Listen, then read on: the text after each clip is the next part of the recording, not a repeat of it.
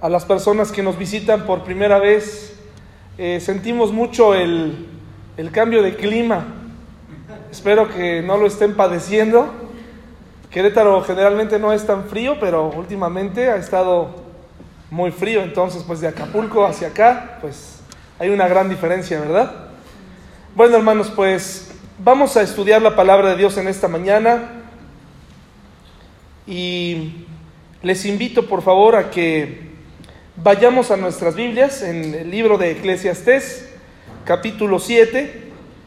Y he titulado en esta mañana, mañana es Nochebuena, eh, estamos muy cerca de, de Navidad. Y pues creo que viene bien platicar sobre este tema. He titulado Un cuento de Navidad o cómo se aprende más en la adversidad. ¿Cómo es que se aprende más en la adversidad? Vamos a hacer una oración, mis hermanos. Eclesiastés capítulo 7. Y después de la oración vamos a ir siguiendo la lectura y tenga un separador para Eclesiastés capítulo 7. Vamos a orar, hermanos, vamos a inclinar nuestro rostro. Dios, muchas gracias por este hermoso día que tú nos das. Gracias porque nos permites estar ya muy cerca de concluir el año. Te agradecemos por tu fidelidad, por tu amor. Te agradecemos porque aunque este año eh, hubo muchas cosas buenas, Señor, muchas bendiciones, también hubo adversidad, Señor, hubo momentos complicados. Y estoy seguro, Señor, que en medio de todos esos momentos malos, si fuimos sabios, si fuimos entendidos, pudimos sacar de esos momentos adversos enseñanzas que nos van a acompañar para toda la vida. Ayúdanos, Señor, a recordar en esos momentos adversos que tú estás entre nosotros y te pido que tú bendigas esta mañana. En el nombre de Jesús, amén. Un cuento de Navidad. ¿Alguna vez escucharon o han leído ese famoso cuento eh, precisamente que se llama así, un cuento de Navidad? ¿Cuántos han escuchado de este, de este, de este libro o han visto alguna adaptación? A ver, de Charles Dickens, levanten su, mano. Es un, si no lo han visto, de verdad se los recomiendo para que, gracias, para que lo, se lo lean a sus hijos, para que es realmente un cuento y está muy bonito el cuento, ¿no? Y realmente la intención del autor era precisamente dar alguna lección al lector, ¿no? Alguna lección para valorar estas fechas, no precisamente eh, acerca de Jesús, ¿verdad? Es un cuento, no era, no era creyente. Eh, eh, hasta donde yo sé, Charles Dickens no era creyente, incluso por lo que he leído, tuvo varios matrimonios fallidos y etcétera, ¿no? No era un hombre así como que cristiano, pero el, el cuento es muy interesante y, y, si le da flojera a leer, bueno, pues ya hay muchas adaptaciones. Entonces, los que han leído este cuento de Navidad han oído hablar del, famo, del famoso Scrooge, Ebenezer o Ebenezer Scrooge, eh, un hombre que estaba, pues, no solamente peleado con la Navidad, sino peleado con todo el mundo. Y entonces cuando encuentras a alguien de tu familia así, que no quiere celebrar la, la Navidad, eh, pues así le puedes decir, Scrooge, ¿verdad? Que no sea Scrooge. Voy a leerles algunos fragmentos de este cuento. Eh, nadie lo detenía en la calle, estamos conociendo a Scrooge. Decirle con aire de júbilo, ¿cómo se encuentra usted, mi querido Scrooge? ¿Cuándo vendrá usted a verme? Ningún mendigo le pedía ni la más pequeña limosna, ningún niño le preguntaba por la hora, nunca se vio a nadie, ya hombre, ya mujer, solicitar de él que les indicase el camino. Hasta los perros de ciego daban muestras de conocerle, y cuando le veían llevaban a sus dueños al hueco de una puerta o a una callejuela retirada, meneando la cola como quien dice, pobre amo mío, mejor es que no veas que no ver a este hombre. Pues así era la imagen que la gente tenía según el cuento de Scrooge. Y vamos a tomar esa historia eh, como referencia para lo que quisiera comunicarles el día de hoy. Eclesiastés capítulo 7, ya todos están ahí, ¿verdad? Bueno, déjenme llegar ahí. Eclesiastés capítulo 7. Y lo vamos a leer todos juntos del versículo 1 al 14. Y les aviso también, mis hermanos, aprovecho, dentro de ocho días tendremos ya el último eh, servicio del año, tendremos la cena del Señor. Están todos invitados, ¿verdad? La cena del Señor. Vamos a leer Eclesiastés capítulo 7 del 1 al 14. Dice así, mejor es la buena fama que el buen ungüento y mejor el día de la muerte que el día del nacimiento.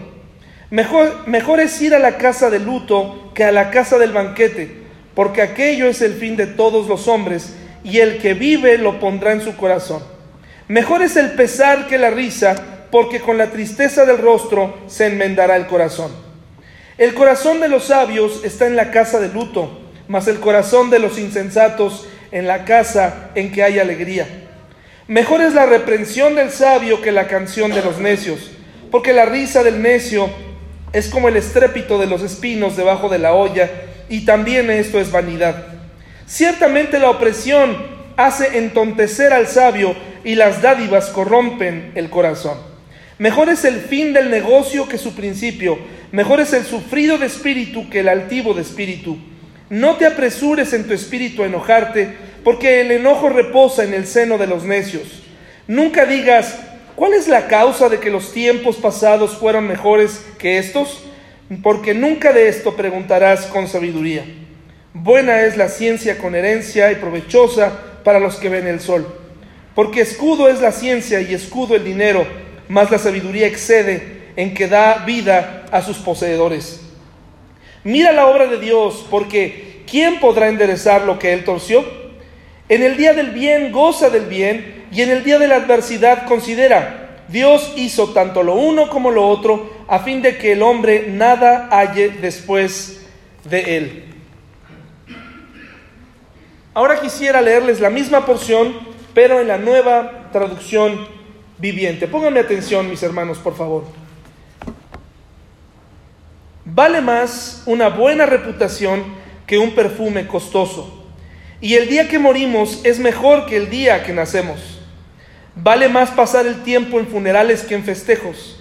Al fin y al cabo todos morimos, así que los que viven deberían tenerlo muy presente. Es mejor el llanto que la risa porque la tristeza tiende a pulirnos.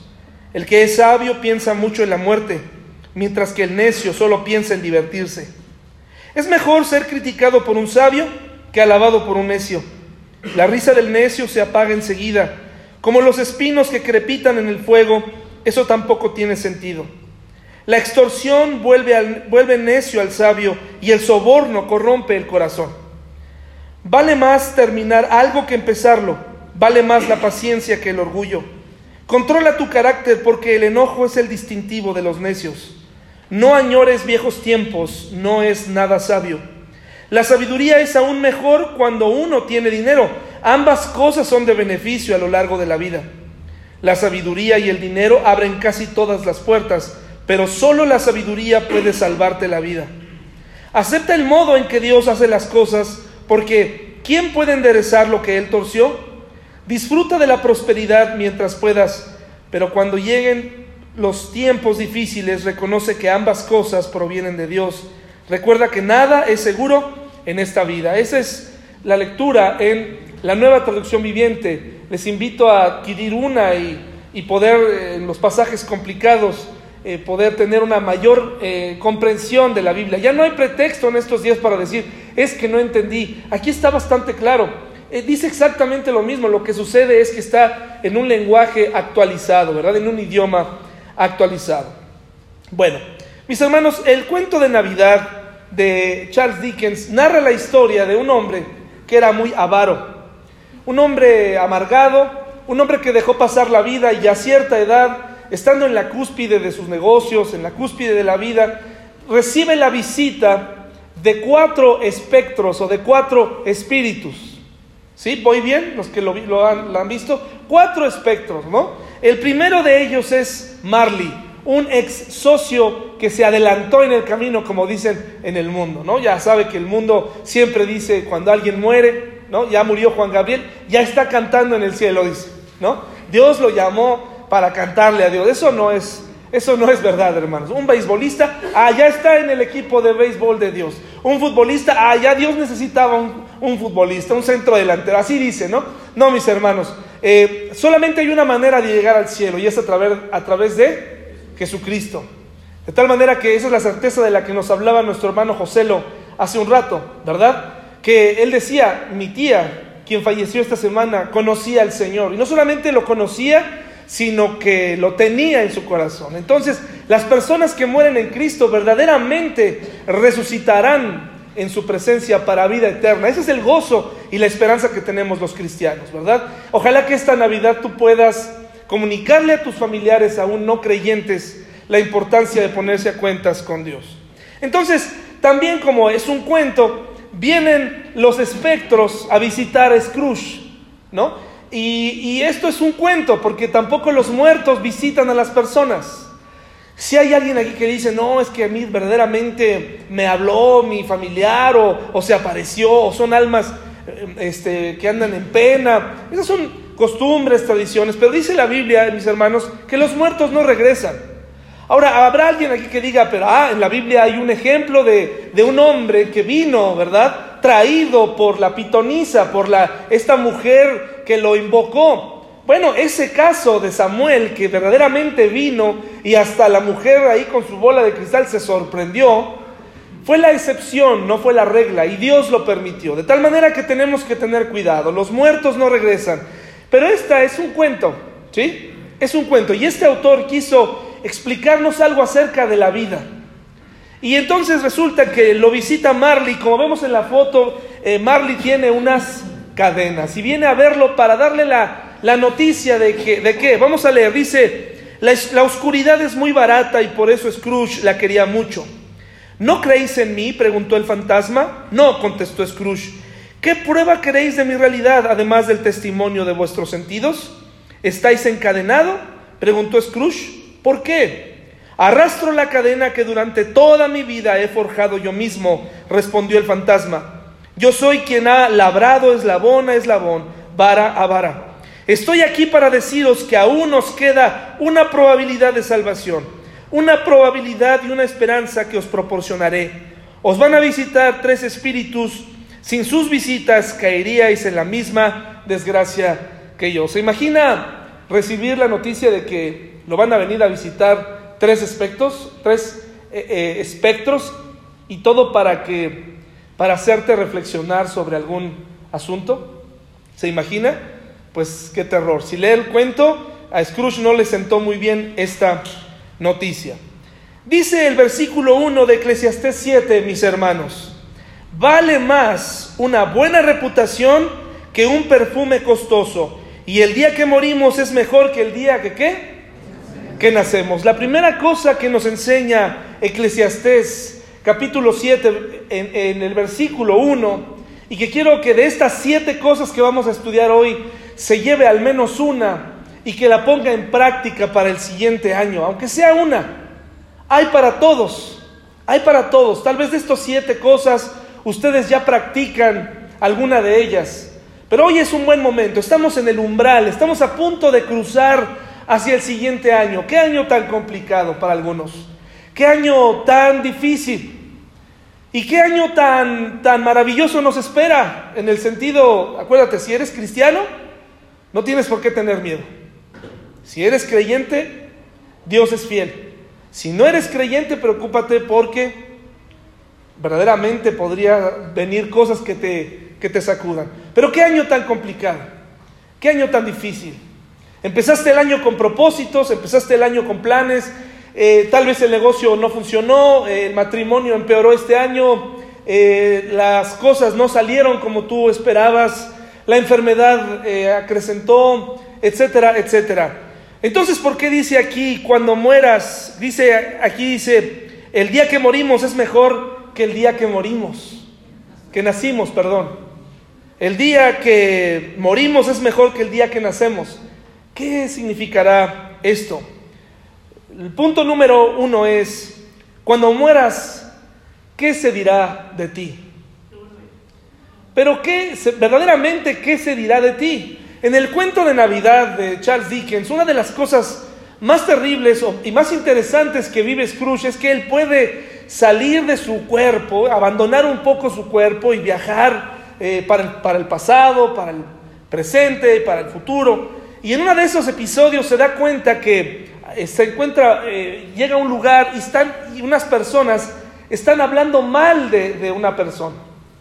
Y están expresando lo que verdaderamente sienten y opinan de esa persona recién fallecida. Y se están rifando sus cosas y están hablando de él y están diciendo, qué bueno que ya se murió, era un tacaño. Y Scrooge dice, ¿de quién estarán hablando? Hasta que se da cuenta que estaban hablando de él, ¿verdad? Estaban hablando de él. Y se da cuenta de que había labrado toda su vida y había pasado por la vida de muchas personas, pero realmente la gente estaba deseando que se muriera.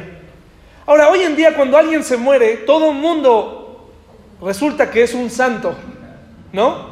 Cuando alguien se muere y tú le preguntas, ¿qué, dicen, hermanos? No, qué, qué bárbaro, qué bueno era. La esposa dice de su esposo, era un gran esposo. ¿Y por qué no se lo dijiste, no? Le hubiera venido bien, era, era un gran provisor.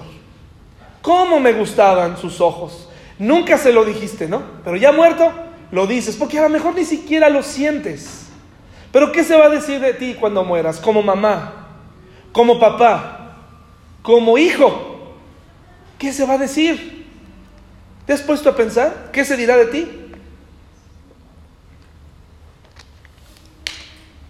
Van a decir, siempre estaba preocupado, siempre estaba enojado, ya en los últimos años no se podía hablar con él de nada. Era un rebelde de primera, era un mal hablado, era un mentiroso. Pero eso sí, era cristiano, ¿no? ¿Qué se va a decir de ti? Cuando el escritor de Eclesiastés nos pone esto y nos plantea esto, nos dice, más vale una buena reputación, es decir, tener una, una vida digna de ser recordada, que un perfume costoso, es decir, no importa cuánto dinero hagas, no importa qué también te vaya, lo más importante en esta vida es tu reputación. Y más si eres creyente, es muy importante. Ahora yo sé que algunos dirán, a mí no me importa lo que piensen los demás. Y en parte estoy de acuerdo contigo. Hay mucha gente que tal vez tendrá opiniones falsas o equivocadas de ti. Pero estoy hablando del día de tu muerte, cuando verdaderamente la gente diga, era creyente, tenía fe, cuando yo lo conocí, verdaderamente era alguien distinto. Probablemente no nos llevábamos bien, pero tuvo una vida y una reputación excelente. Era íntegro, era un buen padre, era. Pero verdaderamente, ¿qué se dirá de ti? ¿Cómo está tu reputación en este momento? ¿Cómo está tu reputación en este momento? Deja tú delante de las personas allá afuera, delante de los que están junto a ti, de los que hoy están junto a ti. ¿Cómo está tu reputación? Y me refiero a todos los miembros de tu familia, desde el más pequeño al más grande. ¿Cuál es tu reputación? ¿Cuál es? ¿Cómo te conocen? ¿Cómo te conocen? El rebelde, el necio, el, aburrido, el enojado, el, afanado, eh, el que siempre trae la nota roja aquí en la mente, eh, el, economista, el que siempre está sacando cuentas de todo, ¿no? ¿Cuánto cuestan las cosas? Y está bien pensar las cosas, pero aquí nos está diciendo nuestra, nuestra vida, nuestra integridad. ¿Qué piensan los demás de nosotros, tus, hijos? ¿Te has preguntado eh, a todos los hijos que estamos aquí, ¿qué piensa tu papá de ti? ¿Qué piensa tu papá de ti? ¿Cuál es su, opinión? Probablemente nunca lo has pensado, no, te has puesto a pensar en eso, como, como te ama porque eres su hijo. Soporta lo, en lo que te has convertido, pero en realidad si te pones a escarbar, probablemente si tu papá se sincerara contigo, te diría, híjole, la verdad creo que estaría bien que ya buscaras un trabajo de verdad, que te pusieras a trabajar, que, que dejaras de mentir, que fueras íntegro, que dejaras de ser tan mujeriego, que dejaras de hacer esto y aquello. ¿Qué piensan los demás de ti? ¿Qué piensa tu esposa de ti? Porque a veces tenemos una imagen de nosotros mismos impecable, intachable, nos creemos... Eh, pues excelentes, personas excelentes, pero acuérdate lo que dice aquí, más vale una buena reputación que un perfume costoso, y el día que morimos es mejor que el día que nacemos porque ese día se va a saber verdaderamente quién eras. Cuando ya no estés aquí, cuando ya no estés aquí, la gente se va a dar cuenta de quién eras. Porque van a poder hablar sin máscaras y van a poder decir, qué bueno que ya, qué bueno que ya se fue, ¿verdad? Qué bueno que ya no está. O cómo me hace falta, cómo, cómo lo extraño. ¿Cómo no pasé más tiempo con él, con ella? ¿Cómo no aproveché mi tiempo de hijo? ¿Cómo no aproveché mi tiempo como padre? ¿Cómo no lo aproveché como esposa? ¿Cómo no me acerqué a mi esposo y le di una palmada y le animé y le dije, adelante, tú puedes? Así que cuando mueras, ¿qué se va a decir de ti? ¿Qué se va a decir de mí? Que eras un cobarde, que eras un negativo, o que eras alguien digno de ser seguido. ¿Qué opinas? ¿Qué se dirá de ti? Te dejo un minuto para que lo pienses. Yo creo que ya todos lo estamos pensando. ¿Qué se va a decir de ti? La persona que vive junto a ti. El versículo 2 dice algo muy interesante. Vale más pasar el tiempo en funerales que en festejos. Al fin y al cabo todos morimos, así que los que viven deberían tenerlo muy presente. Qué interesante. Dice aquí que vale más la pena pasar el tiempo en funerales. Lo que nos está tratando de decir aquí es, las personas tenemos que ser más conscientes de que somos frágiles. Si los jóvenes supieran esta y estuvieran conscientes de esta fragilidad, cuidarían más la forma en cómo manejan, las cosas que se meten al cuerpo, si pensaran en la fragilidad de la vida, harían menos cosas extremas, locas, que dañan su cuerpo. Dice el versículo 4, el que es sabio piensa mucho en la muerte, mientras que el necio solo piensa en qué. Y no es que estemos dándole un culto a la muerte, porque Dios a través de Jesús venció la muerte. Lo que estoy tratando de decirte es, tienes que saber que no eres invencible. No eres invencible. La, imagen de ser invencible que queremos darle a nuestra familia, a nuestros amigos y a nuestros, y a nuestros hijos, nadie nos la cree, solo nosotros. Solo nosotros nos creemos invencibles y damos esa imagen y la mayoría de la gente nos da por nuestro lado cuando dice qué fuerte es. Mira cómo aguanta el dolor, ¿no? Mira cómo se deja caer el alcohol sobre la herida abierta, qué fuerte es. Ahí está, ¿no? Mira, mira cómo le sacan la uña y no grita es fuerte, es invencible. Así te ves tú y así nos hacemos pensar entre todos. Si realmente, hermanos, hay muy poca sinceridad en este mundo. Realmente nos hemos puesto una imagen de que somos imbatibles, pero no lo somos. Por eso aquí el escritor nos dice, considera un poco lo frágil que eres. eres. Considera un poco la muerte para vivir piensa en la muerte para vivir. Qué interesante, ¿no? No estoy hablando de darle culto, ni de arrodillarse, ni de tenerle miedo. Sencillamente pensar, cuando algún familiar de alguna persona muere, ¿qué debe provocar en nosotros, hermanos? ¿Qué debe provocar? Porque para algunos no significa nada más que seguir adelante. Y es verdad, en, en parte tenemos que seguir adelante, pero en parte tenemos que hacer una pausa tomar a, nuestros, a los nuestros que aún viven, abrazarles, animarles, reconciliarnos y seguir adelante. Pensar que no estaremos aquí por siempre y pensar que Dios no nos puso aquí nada más para ser parte de la decoración. Él quiere que formemos familias, que tengamos relaciones firmes, estables, duraderas, estrechas. Así que ¿Qué tanto piensas tú en, tu propia muerte? ¿Estás preparado en tu muerte? ¿O estás cada día afanado en vivir? ¿Qué pasaría si murieras hoy? ¿Qué pasaría? ¿Estás preparado? ¿Ya dijiste lo que tenías que haber dicho? ¿Ya resolviste lo que habías tenido, lo que tenías que resolver desde hace tiempo? Es una buena época para pensar en estas cosas. Por eso nos dice aquí algo muy interesante. El que es sabio piensa mucho en la muerte. Es decir, considero mi fragilidad. ¿Vamos bien, mis hermanos? ¿Vamos bien? El primero de los tres espíritus se le aparece a Scrooge y dice, soy el espíritu de la Nochebuena pasada. ¿Pasada hace mucho tiempo? Dijo Scrooge. No, vuestra última Nochebuena, o sea, la última Navidad buena que tuvo. Al pronunciar estas palabras atravesaron por las paredes y salieron a una carretera y se pusieron en marcha por ella y en las películas se ve cómo vuelan y lo lleva a la escuela y lo lleva a ver cómo era su pasado y cómo fue su niñez y cómo estaba su hermana, etcétera. Es interesante. Esas son las sombras de lo pasado, observó el espíritu. No saben que los vemos. Los alegres viajeros fueron aproximándose hacia ellos y a medida que se aproximaban Scrooge iba reconociéndolos y llamando a cada uno por su nombre, dijo o pensaba, ¿por qué se ponía tan de buen humor al encontrarlos? Eh, ahí este espectro le lleva a ver cómo era su vida en el pasado, cómo en realidad muchos de los planes que tuvo los dejó o no los llevó a cabo porque no se sentía listo, entre ellos el casarse, el convertirse en una persona como de piedra, como en un pedernal. Y así él se fue formando. Ese fue el primer espectro.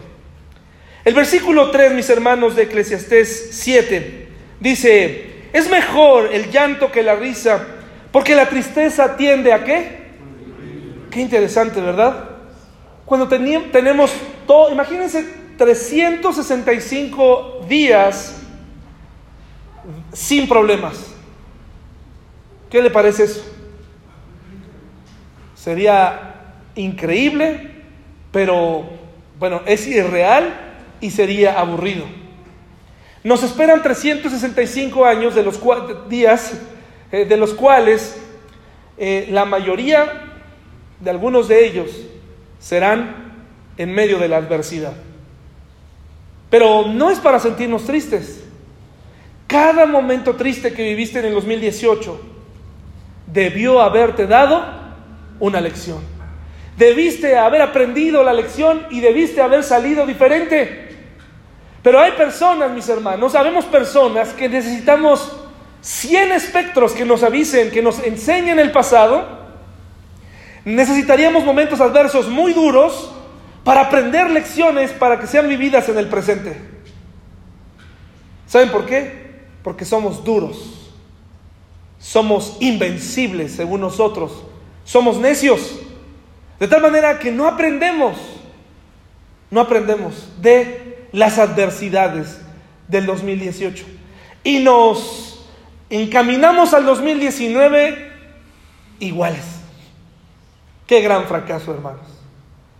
Vas a meter a tu familia exactamente como saliste del 2018, hasta aquí, ya no aguantabas, así apenas con, con el agua hasta el cuello. Así los vas a llevar otra vez para el 2019. Tal parece que la adversidad no te enseña mucho a ti. ¿Qué nos espera, hermanos? Estamos aprendiendo en la célula en Jonás que Jonás recibió una segunda oportunidad de hacer las cosas como se deben hacer.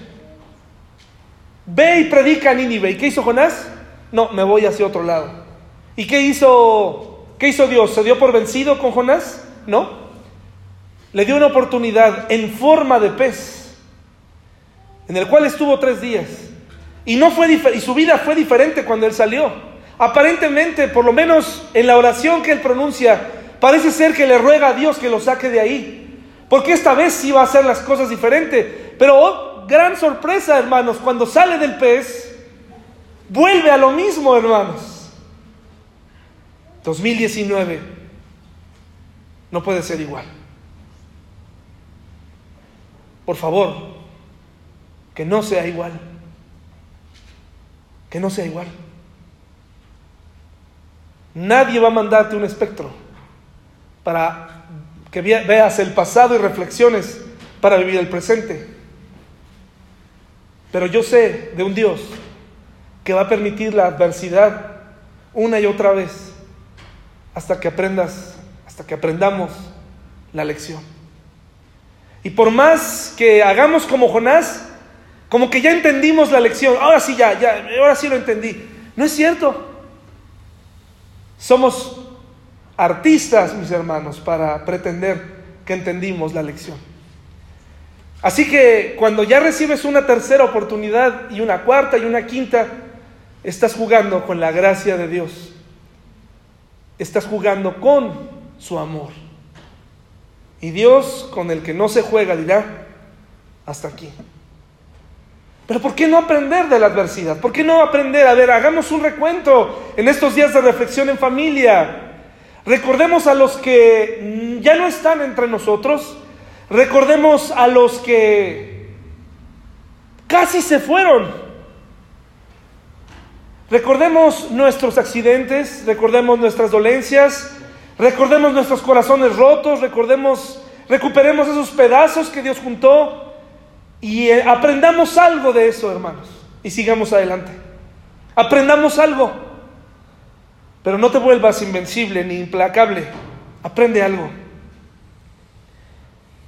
Es mejor el llanto que la risa porque la tristeza tiende a pulirnos. Y el versículo 14 dice, disfruta de la prosperidad mientras puedas, disfruta de la, de la cena navideña mientras puedas hacerlo. Nunca voy a olvidar esta frase de, mi, de mi tía Rocío que me decía cuando estaba muriendo, me decía, disfruta la comida, come, come. Mientras probaba un poco de esa nieve de limón, la saboreaba como nunca. Y nosotros estamos acostumbrados, mis hermanos, a, a los sabores, a los olores, a, los, a nuestros sentidos y decimos, ya será otro día, mañana amaneceré y lo probaré. Disfruta la prosperidad mientras puedas, pero cuando lleguen los tiempos difíciles, reconoce que ambas cosas provienen de Dios. Recuerda que nada es seguro en esta vida. Y ese sentimiento de fragilidad, mis hermanos, que quiero transmitirles hoy, ese sentimiento de que estamos caminando sobre un hielo que se, que se va a quebrar, es, es la invitación para pedirle a Dios, tómame de tu mano. Quiero caminar de tu mano en el 2019. Quiero caminar de tu mano. No quiero hundirme. No quiero volver a lo mismo. No quiero dar patadas de ahogado. No quiero experimentar adversidad sin aprender, porque eso me convierte automáticamente en un necio. Quiero caminar de tu mano. Por eso ese sentimiento de fragilidad en tu matrimonio. No des por sentado que tu esposa estará ahí por siempre. No des por sentado que tu familia jamás nadie la va a desunir. No des por sentado que tu trabajo o que tú eres indispensable en tu trabajo y que nadie te lo va a quitar. No te sientas así porque nada es seguro en esta vida. Y ese sentimiento te va a permitir tomarte de Dios y decirle, Señor, gracias por esta prosperidad. Tú diste y tú quitaste. Pero si tú me lo quitas, entonces quiero estar de tu mano. No quiero caminar por mi cuenta como si lo supiera todo. Quiero caminar sobre este fino hielo que veo cómo se cuartea a cada paso que doy, pero quiero darlo contigo. No quiero abusar de mis habilidades, ni de mi costumbre de estar con mi esposa y mis hijos, aquí van a estar. No es cierto, crecen muy rápido y se van. Nada es seguro en esta vida. Las turbinas de este avión pueden fallar. Y si han de fallar, que sea con Él, ¿verdad? Y que aprendamos algo de la adversidad. Número cuatro, mis hermanos, busca la sabiduría. Es mejor ser criticado por un sabio que alabado por un necio. La mayoría de la gente que te va a decir cosas agradables acerca de tu trabajo en realidad solamente están diciéndolo por decirlo. La extorsión vuelve necio al sabio y el soborno corrompe qué? El corazón. Sé sabio, no sobornes, no aceptes cohecho, no des cohecho. La sabiduría es aún mejor cuando uno tiene dinero. Fíjate qué interesante. Ambas cosas son de beneficio a lo largo de la vida. Pero es mejor tener dinero, pero tener sabiduría para gastarlo ¿qué? correctamente. Y en esta época del año necesitamos ser y pedirle a Dios, ¿dónde venderán sabiduría, hermanos? Para irla a comprar. ¿Dónde puedo ir? Por 100 mililitros, mis hermanos por 100 gramos de sabiduría para administrar bien el dinero en el 2019 y lo que resta del 2018, pero hay que pedirle a Dios sabiduría para administrar.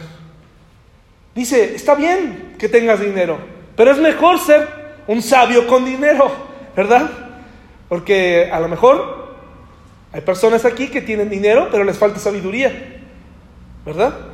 Yo creo que si eres sabio, Dios puede con lo que tienes hacer que tu dinero rinda. Entonces, si estamos muy endeudados, ¿qué nos hace falta, hermanos?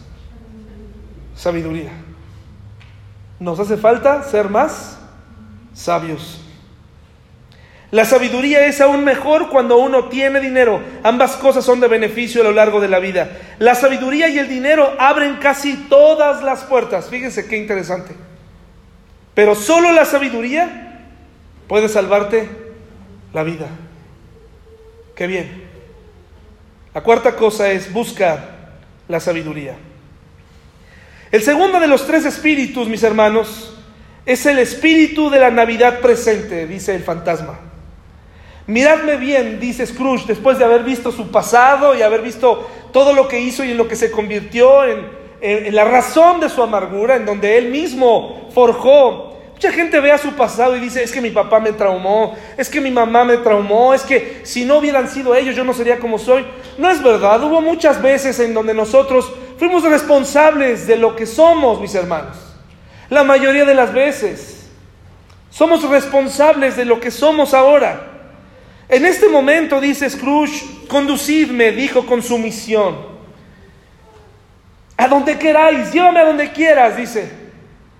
He salido anoche y he recibido una lección que comienza a producir sus frutos. Scrooge ahora es llevado al presente y es llevado a casa de uno de sus trabajadores, a los que, a los que uno de los que él explotaba más, que está viviendo en una casa con muy poco, con el sueldo tan miserable que él le da y, ve cómo está eh, batallando con una cena discreta, pero en un hogar donde hay amor, cosa que Scrooge no tiene, y en donde ve cómo uno de los hijos de Scrooge se encuentra enfermo.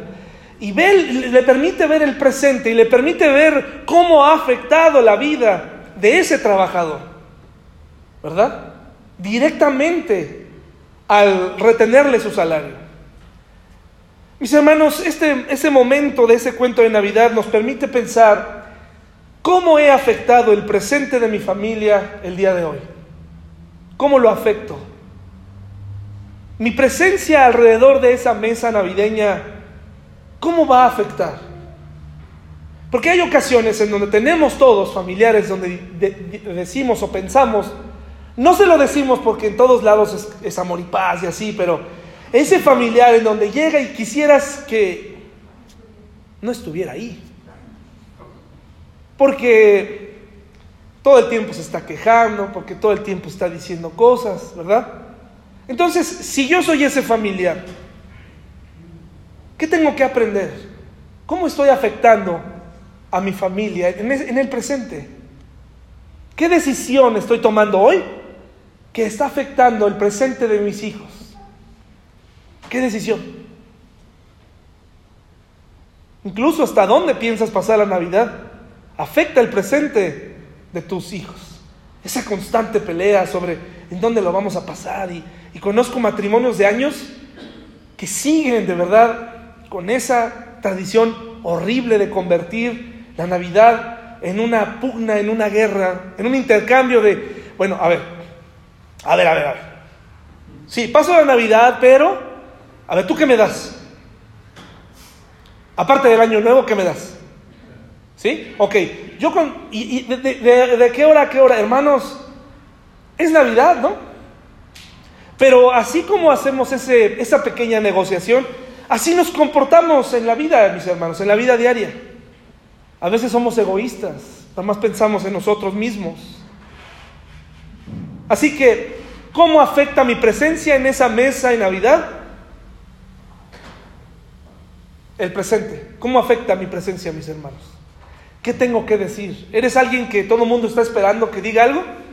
¿O estás esperando que diga, no, que hable rapidito para que ya, o que ya se vaya a dormir rapidito? Porque la verdad, cuando Él habla, hasta la nube viene y se postra o se pone aquí, ¿verdad? Entonces, Hermanos, venimos a la iglesia para aprender que podemos ser mejores personas, que somos creyentes, somos imperfectos, pero que sí podemos llegar a aspirar a ser mejores, mejores personas. A partir de este momento, es cuestión de decidir. Y nuevamente, nadie te va a mandar a un espectro para que veas el daño que le estás haciendo a tus hijos o a tu esposa y entonces reflexiones. Hoy, a través de su palabra, todos podemos entender lo importante de vivir el presente y de vivirlo con gozo y de vivirlo con integridad y con amor y con firmeza. ¿Vamos bien, hermanos? ¿No se ha dormido nadie? Número 5, hermanos. Dice el versículo 6. La risa del necio se apaga enseguida. Como los espinos que crepitan en el fuego, eso tampoco tiene sentido. O sea, la risa del necio es aquel, aquella persona burlona que se jacta de lo que tiene, pero no sabe que es efímero. Versículo 8 dice, vale más terminar algo que empezarlo, vale más la paciencia que qué. ¿A cuántos de nosotros nos cuesta trabajo tener paciencia, hermanos? Yo me cuesta el trabajo tener paciencia, quiero las cosas ya, quiero que sucedan ya, quiero que pasen, soy impaciente, ¿verdad? Soy impaciente. ¿De qué me habla aquí entonces este versículo? De tener carácter. Las cosas no se consiguen tan rápido. Una persona que consigue las cosas rápido, mis hermanos, no siempre provienen de la mejor manera, no siempre provienen de Dios, hermanos. Dios no, no usa atajos. Por lo tanto, no siempre lo que viene rápido es de Dios. ¿Me estoy explicando, mis hermanos? No puedes conseguir las cosas a través de atajos. Y dice, vale más terminar algo que qué? Que empezarlo. Vale más la paciencia que el orgullo. Paciencia, paciencia, paciencia. Calma. Sentarse a platicar con tu esposa y decirle, no puedo. No soy eh, quien tú esperabas. No soy quien te dije ser. Y necesito tu ayuda, y necesito tu oración, y necesito que juntos salgamos adelante. ¿Verdad? Paciencia más que orgullo y dice, controla tu carácter, porque el enojo es el distintivo que. Y tú que creías que enojarse manifestaba carácter, ¿no? ¿Qué carácter tengo? Yo soy un, tengo un carácter que, bien fuerte, es un carácter muy débil. Aquel que se enoja así fácil, como una chispita todo el tiempo, tiene un carácter débil. Por eso aquí nos dice, controla tu carácter. Controla tu carácter. No puedes atravesar el 2019 de mal genio de mal carácter, quejándote de todo y, hablando mal de todos, todo te molesta, llevas una cuenta de lo que se te hace en contra y a favor para en base a eso decidir. Ese no es tener un carácter firme. El enojo es el distintivo de quién? De los necios. Indirectamente te está diciendo, si eres un enojón, eres un necio. Y, y todo mundo lo puede ver menos tú. Todo el mundo puede ver en tu cara enojón necio. Enojón y necio además, o necia. Deja de enojarte. Hasta Dios le hace esa pregunta a Jonás. Le dice, ¿haces bien en enojarte tanto? Imagínense, ¿no? ¿Qué pregunta de Dios? Ah, lo mismo te pregunto ti, ¿haces bien? ¿Ganas algo con enojarte por todo y con todo y para todos y contra todos? No, no ganas nada.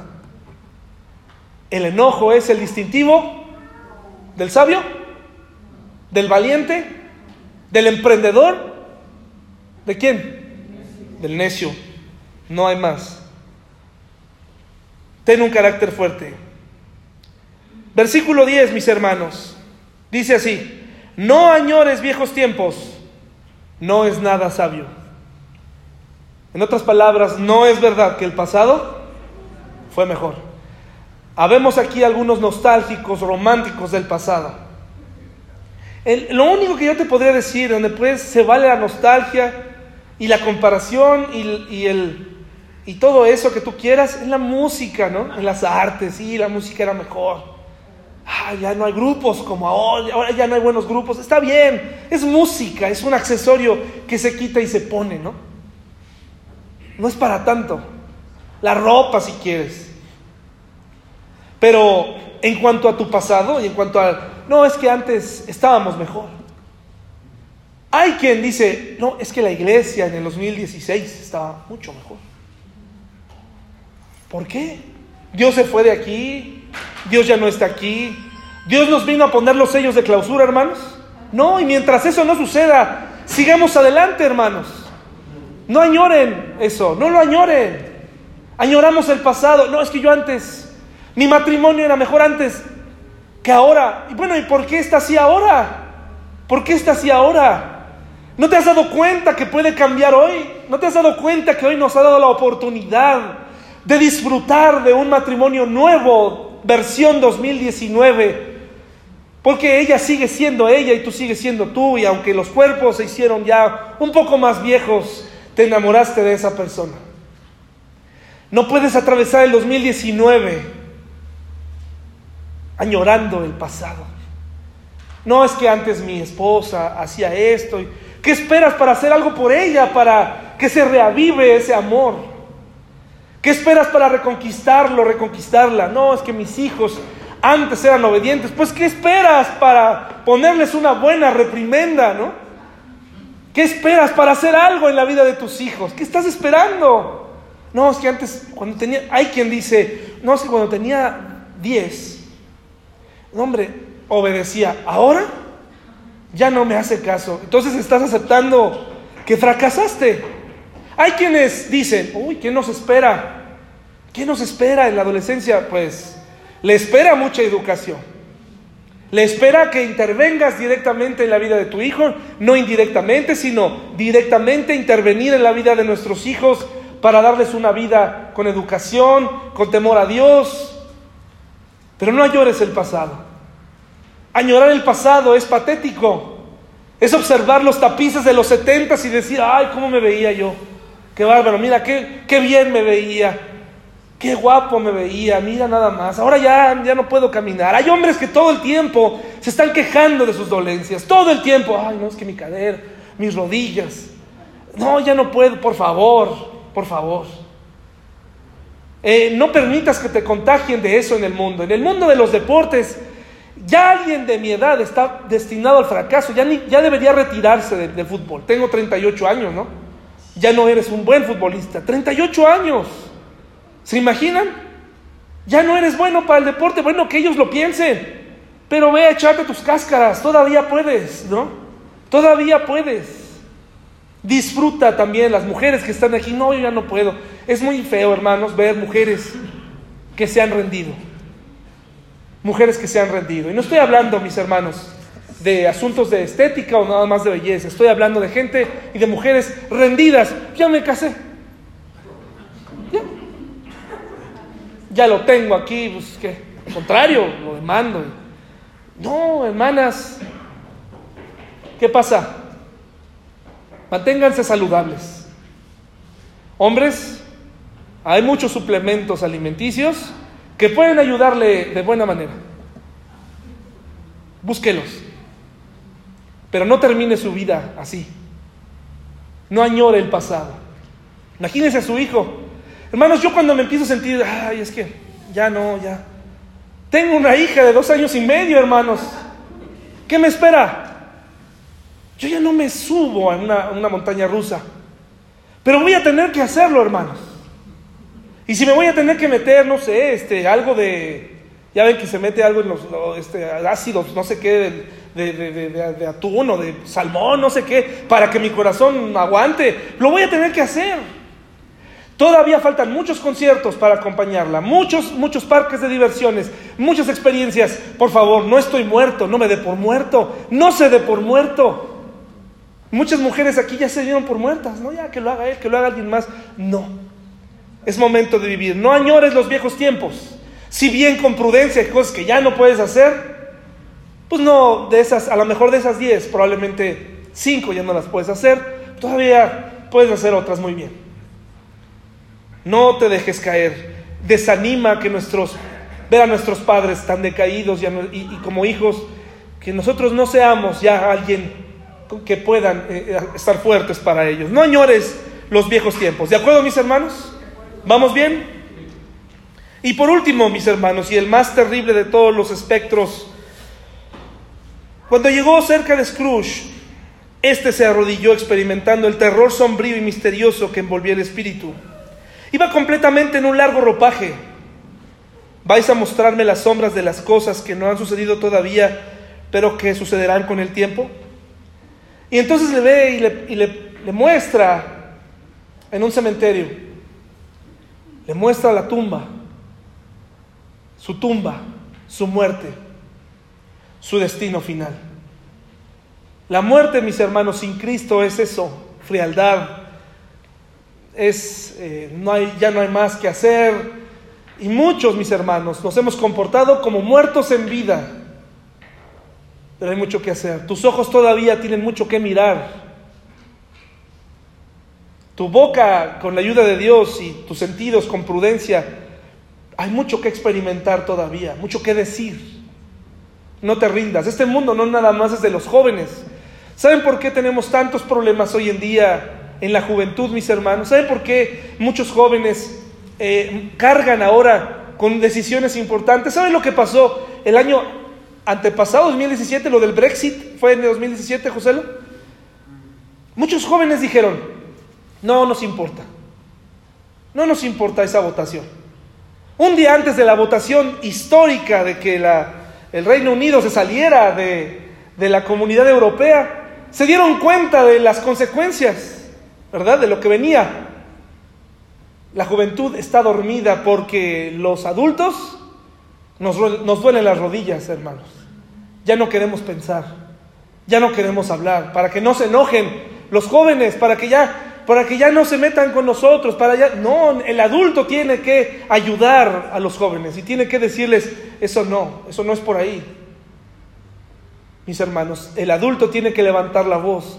Muchos, en muchos lugares se ha dejado de hablar de Dios porque los adultos han decidido callar, creyendo un montón de cosas muy eh, interesantes y enredadas que muchos filósofos han escrito, que no te van a resolver tu problema. Pídele a Nietzsche que te resuelva cuando te estás, te estás divorciando. Pídele mucho, ¿eh? Pero pídele mucho y busca en sus libros que te ayude. Cuando tengas cáncer, pídele, Nietzsche, a ver qué dirás. Ay, pues nada, mi amigo, nada. Y a la tumba con él. Ah, pero este libro, mis hermanos, en este libro se habla de Jesús. El Jesús histórico, hermanos. El Jesús que está vivo. No es algo que un, grupo de gente inventó, no es algo que, que es un lavado de cerebro, es lo que nos permite estar aquí. Gracias a este libro, gracias a Jesús, mi matrimonio se mantiene. Gracias a Jesús, mis hermanos, esta iglesia se mantiene. Gracias a Jesús podremos enfrentar una enfermedad terrible, adversa, dolorosa, pero gracias a que Él venció la muerte. Francamente, lo que tengan que decir grandes filósofos y grandes mentes no me interesa. No me interesa, mis hermanos. Aquí está la vida. Ven a tomarla. Porque cuando tengas hijos para educar, créeme que de aquí vas a poder tomar agua viva para darles. No agua estancada y muerta que brota de la mente de una persona amargada. Y hay un estudio, ¿se acuerdan? Yo les comenté de un estudio que di de Nietzsche hace como seis meses. Tómelo y note la desesperación en la que se encontraba y en su crisis de fe. Versículo 13, mis hermanos. Acepta el modo en que Dios hace las cosas porque ¿quién puede enderezar lo que él torció? ¿Quién puede enderezar lo que él torció, hermanos? ¿Quién puede, preocupándote, puedes eh, eh, tú volver a enderezar algo que está torcido? ¿Afanándote? Pero entonces, ¿quién puede quitarle lo torcido a lo que estaba torcido? ¿Quién es el único que puede, hermanos? Dios. ¿A través de qué, mis hermanos? ¿A través de qué? A través de la oración. Hay cosas que Dios permite que estén torcidas y están hechas nudo, pero Dios ha puesto el recurso de la oración. Y en la oración te darás cuenta que si las cosas no cambian, genera dos cosas interesantes en ti. La primera es que genera aceptación, un cambio de actitud y dice, Señor, acepto tu voluntad. Y la otra actitud es el que poder agradecer cuando Él decide quitarle lo torcido a lo que nadie más pudo destorcer. Y así hay matrimonios, hermanos. Y así tendrás problemas en el 2019 que nadie va a poder eh, eh, eh, descifrar, que nadie va a poder arreglar.